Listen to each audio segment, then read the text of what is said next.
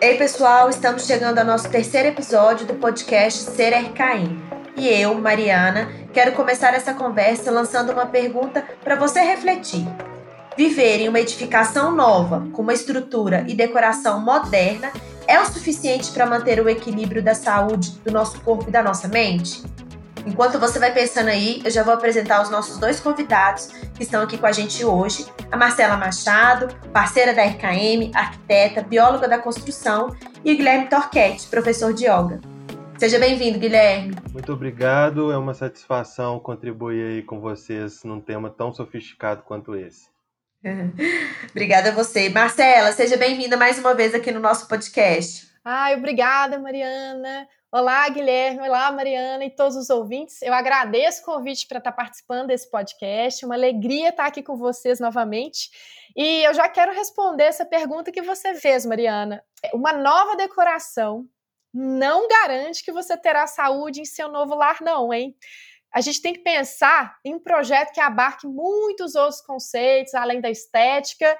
E, e, quais seriam esses conceitos? Né? São os conceitos da biologia da construção e, mais especificamente, um tema que a gente vai conversar aqui hoje, que é sobre as emanações, radiações que vêm da terra, do sol e do subsolo. Pois é, Marcela, eu fiz essa provocação porque realmente muitas vezes a gente pensa que morar numa casa novinha, né, com os melhores acabamentos, com tudo lindo, bem decorado, pode ser o suficiente para o nosso bem-estar, né? Mas existe um inimigo bem na sola dos nossos pés, né? Que pode influenciar aí diretamente no equilíbrio da nossa saúde. Ah, é isso mesmo, Mariana. E assim, antes de você definir como que vai ser sua casa ou seu local de trabalho, é muito importante se fazer, de se fazer assim, um mapeamento do local. Ou seja, né, a gente tem que identificar os pontos sobre a Terra onde há fortes emanações e radiações e sempre procurar evitar de construir sobre esses pontos. É, esses pontos de longa permanência, né, que seriam quais exemplos desses locais? Seriam os quartos, os escritórios também. Porque assim, gente, há uma série de estudos já realizados que comprovam que se você ficar por muito tempo sobre estes pontos, você pode ter a sua saúde prejudicada e desenvolver uma série de desajustes que poderiam ser biológicos, metabólicos ou psicológicos. E exemplos assim de algum desses pontos, o que, que seriam esses pontos que a gente encontra no terreno, né? A gente pode encontrar eles tanto em terrenos que não tem construção nenhuma, tanto em locais que já têm edificações construídas. E esses pontos que a gente costuma identificar são, eu vou dar alguns exemplos destes, os principais que a gente deve identificar. São as falhas ou as fissuras no subsolo, correntes de águas subterrâneas. Isso pode ser tanto assim como se fossem rios correndo no subsolo, ou então até mesmo, às vezes, tubulações de água e esgoto, linhas de forças das malhas energéticas da Terra. E, e tem outros pontos, mas esses são os principais que a gente deve focar. Eu vou explicar um pouquinho melhor o que, que seriam estes, né? É, e como podem influenciar na nossa saúde. É o seguinte: quando você encontra esses pontos no, no terreno, no local, você vai e traça uma vertical sobre esses pontos. É como se você ficasse em pé nesse ponto, né? Uma linha vertical. E nessa área, nessa região, você pode identificar uma série de mudanças e alterações ambientais, como, por exemplo, é, ligeira mudança de temperatura infravermelha, diferença de potencial elétrico terrestre e atmosférico, ou então alterações de emissões de ondas curtas. Gente, tem mais um monte de alteração, eu só dei alguns exemplos aqui. Resumindo, para ficar mais é fácil aqui da gente compreender. Quando a gente permanece muito tempo sobre estes locais, você tem grandes chances de ter alterações negativas no funcionamento de seu metabolismo e de sua saúde, podendo desenvolver assim doenças como insônia, produção insuficiente de hormônios e muitas outras. Esse assunto é bem longo, né?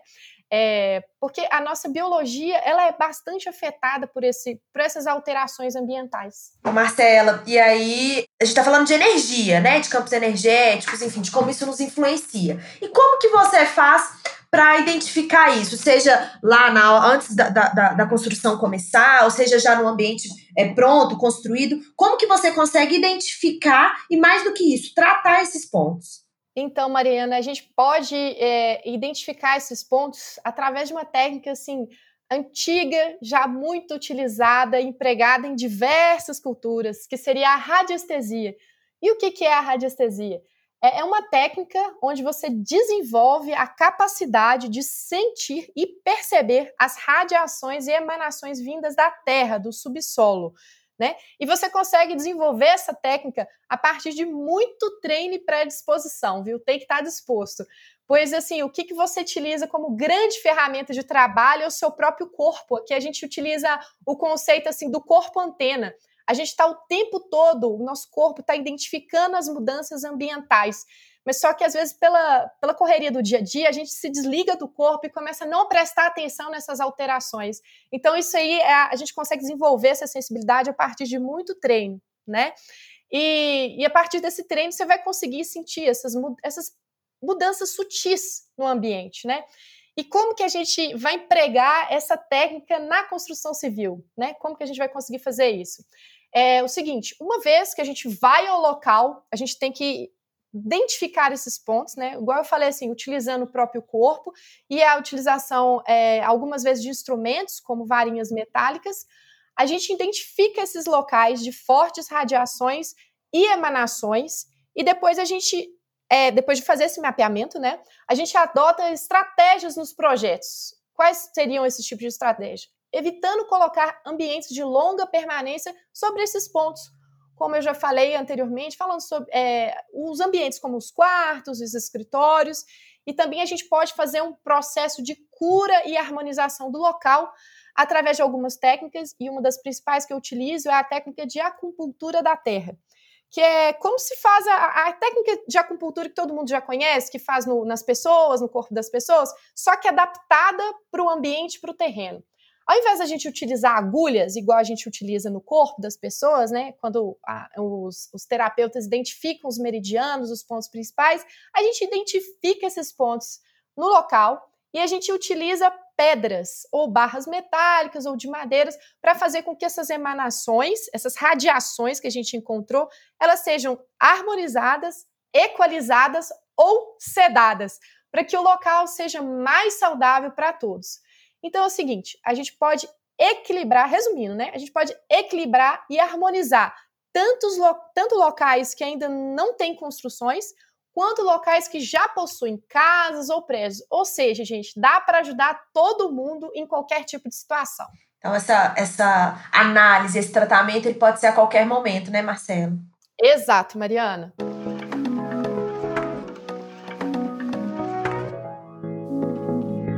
Guilherme, a Marcela falou aí, né, desse desequilíbrio dos ambientes, já citou algumas coisas que podem prejudicar a saúde, mas eu queria também entender assim de você, como que essas emanações podem ser prejudiciais para o nosso sistema corpo e mente.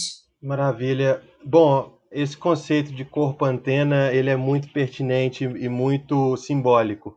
Nós entendemos no yoga que o nosso corpo e nosso sistema corpo e mente, ele está em completa interação com o meio.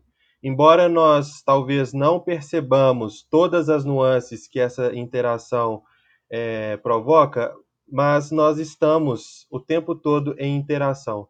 Claro que essas, é, esses desequilíbrios que o, o, próprio terreno tem, ou o próprio ambiente onde nós estamos tem, eles vão ter algum tipo de impacto na, no nosso bem-estar, e é por meio dessa interação que acontece com esses elementos em desequilíbrio que nós também vamos nos tornar desequilibrados. E, portanto, a correção desses desequilíbrios também vai favorecer o nosso equilíbrio. E aí, como professor de yoga, Guilherme, assim, como que a gente pode identificar esses pontos insalubres no nosso sistema emocional e físico? Nós precisamos de ter um ponto de partida que é o autoconhecimento. A pessoa se reconhecer enquanto pessoa, enquanto sujeito, é o ponto de partida. A partir daí, nós vamos ter é, a possibilidade de uma reorganização interna, porque é a partir desse olhar que nós vamos entender se estamos ou não em desequilíbrio. Não tem jeito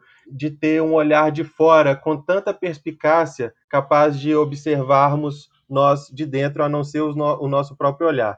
Então, eu considero que o autoconhecimento é um importante ponto de partida para perceber esse equilíbrio interno em interação com o ambiente. E existe, Guilherme, assim, algum algum recurso que esteja à nossa volta, que esteja à nossa disposição para a gente tentar encontrar esse equilíbrio interno e externo? Existe, claro. Existe todos os recursos que a natureza, a lógica da vida, a biologia nos proporcionou ao longo desses anos de evolução. Afinal de contas, ao longo desses anos de evolução, os organismos estavam em interação com o meio e as melhores soluções vieram nessa evolução.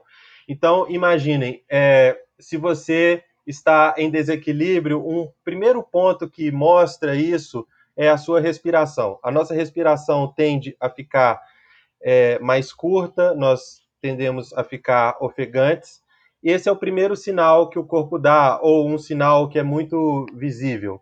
Se você se conhece, percebe em você esse desequilíbrio e começa, por exemplo, a respirar mais lento e profundo, essa informação é lida por todo o sistema e dessa forma esse equilíbrio simples e concreto que você começa com a sua respiração emana para todo o seu sistema a informação de que as coisas podem se equilibrar. Esse também é um ponto de partida é, muito eficaz que nós temos à nossa mão a todo momento, que se chama respiração. Guilherme, a gente sabe que a gente está vivendo, né, com a pandemia, é, um momento estranho, né, a ansiedade, enfim. Eu queria também que a Marcela é, contribuísse, mas eu queria só, só fechar, assim, de como a gente buscar essa conexão interior, assim, dessa vida tão agitada que a gente tem, que a gente vive, e ao mesmo tempo buscar esse equilíbrio, né, é, que, Quais são as práticas assim, mais recomendadas? Bom, vamos pensar na nossa vida cotidiana de maneira bem concreta para que eu possa contribuir com um exemplo que faça sentido na nossa realidade.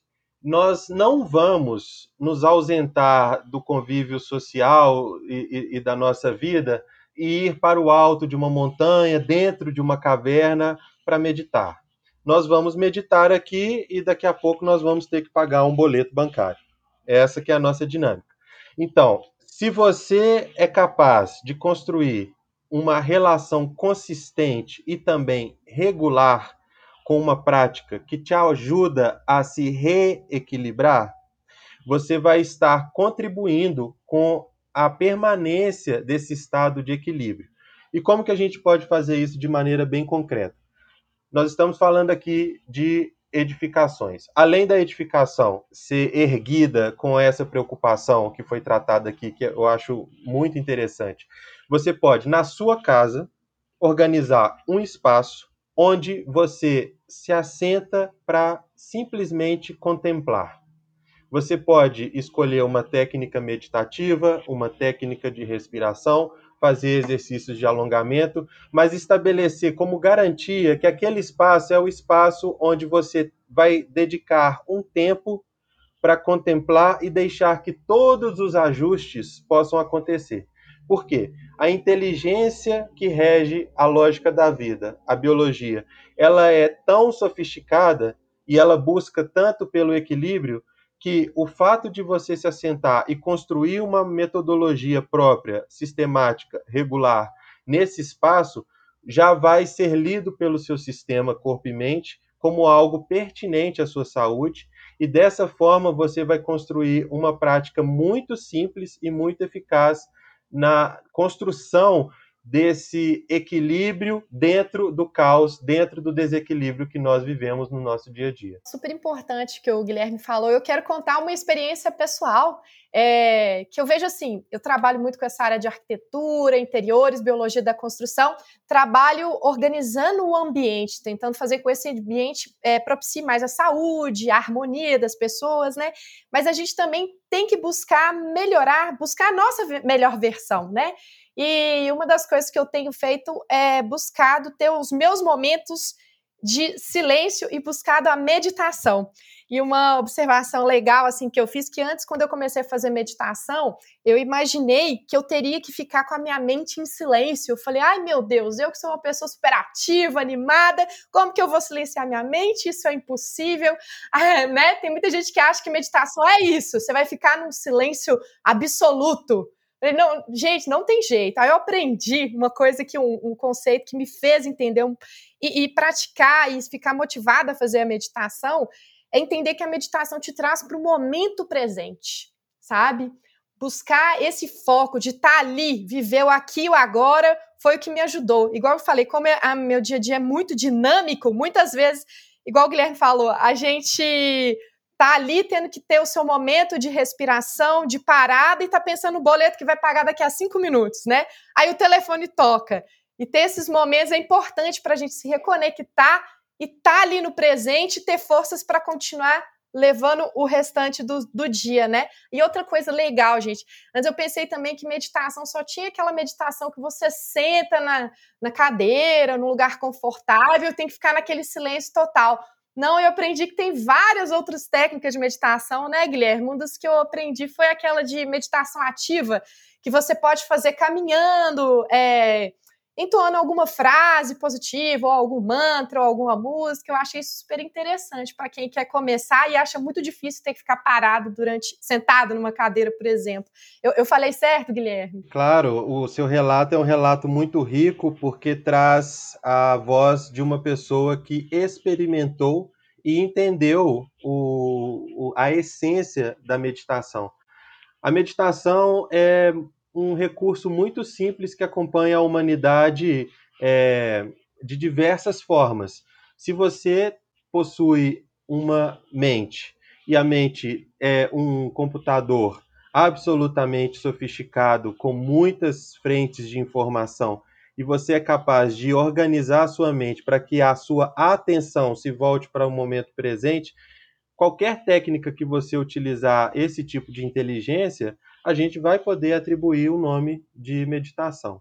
Então, você falou de forma muito simples e muito efetiva o que é a meditação na essência. Gente, que papo gostoso. Eu acho que aqui a gente tentou conectar um pouco aí, né, dessa coisa que o Guilherme trouxe pra gente, do autoconhecimento, de sentir, de nos perceber, e a Marcela também trouxe de quanto os ambientes interferem na nossa vida, né? É, o quanto que isso aí a gente às vezes não tá tão atento, mas quando a gente. Acho que aí o Guilherme falou muito importante, quando a gente começa a se autoconhecer, a gente começa a perceber o quanto aquele ambiente é, interfere né, na minha qualidade de vida, no meu bem-estar. É, acho que a gente tem um papo aqui para para muitas horas, mas a gente precisa encerrar. Então, eu quero agradecer aí a Marcela pela disponibilidade, pela parceria mais uma vez, ao Guilherme por trazer essa reflexão tão importante para a gente, ainda mais nesse momento. Muito obrigada, Guilherme. Eu agradeço pela oportunidade e espero que um convite seja feito para vocês praticarem yoga e técnicas de autoconhecimento, porque isso faz a diferença no mundo de hoje. Com certeza, com certeza. Marcela, Marcela já é praticante, né, Marcela? Obrigada.